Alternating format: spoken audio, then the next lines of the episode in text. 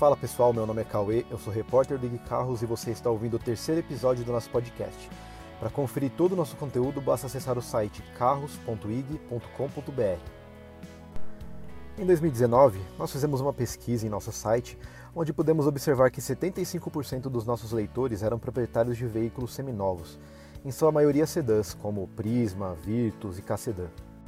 Esse número reflete uma tendência que será o assunto do podcast de hoje, a ascensão dos seminovos e usados no Brasil. E para isso nós vamos dar uma olhada rápida no mercado de veículos novos. Os dois modelos mais baratos da atualidade, Mobi e Quid, eles partem de 41 mil reais. Por esse valor você consegue comprar, por exemplo, um Cobalt 2017 seminovo que é muito mais espaçoso e equipado e atende uma família sem maiores problemas, além de ser um carro de uma categoria superior, um sedã compacto maior do que os subcompactos de entrada. E o interessante é que quando Mob e Quid chegaram no mercado brasileiro em meados de 2017, as suas versões mais baratas partiam de 29 mil reais, ou seja, em apenas 4 anos os seus preços subiram vertiginosamente, processo que não acompanhou os ganhos salariais do brasileiro. E nesse cenário, convenhamos, partir para os seminovos, como a maioria esmagadora dos nossos leitores, é uma iniciativa estratégica. Os carros novos nunca foram tão caros e isso está alavancando as vendas do setor de usados e seminovos. A Fenalto, a Federação dos Revendedores de Veículos, apontou que as vendas de carros usados e seminovos tiveram aumento de 15% em fevereiro de 2021 na comparação com 2020.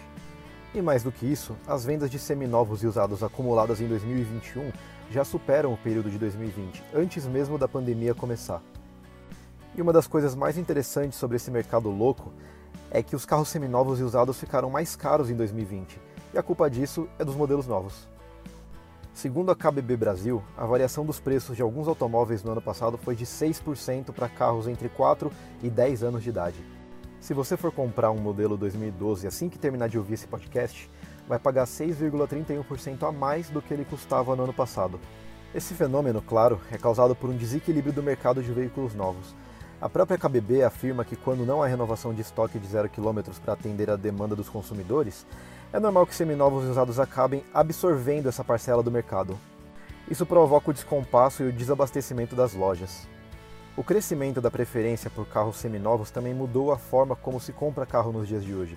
Empresas como Zflow, Instacarro, Carup e tantas outras tiveram alta expressiva nos serviços de venda online como intermediários, tendência que deve continuar se alastrando ao longo da década.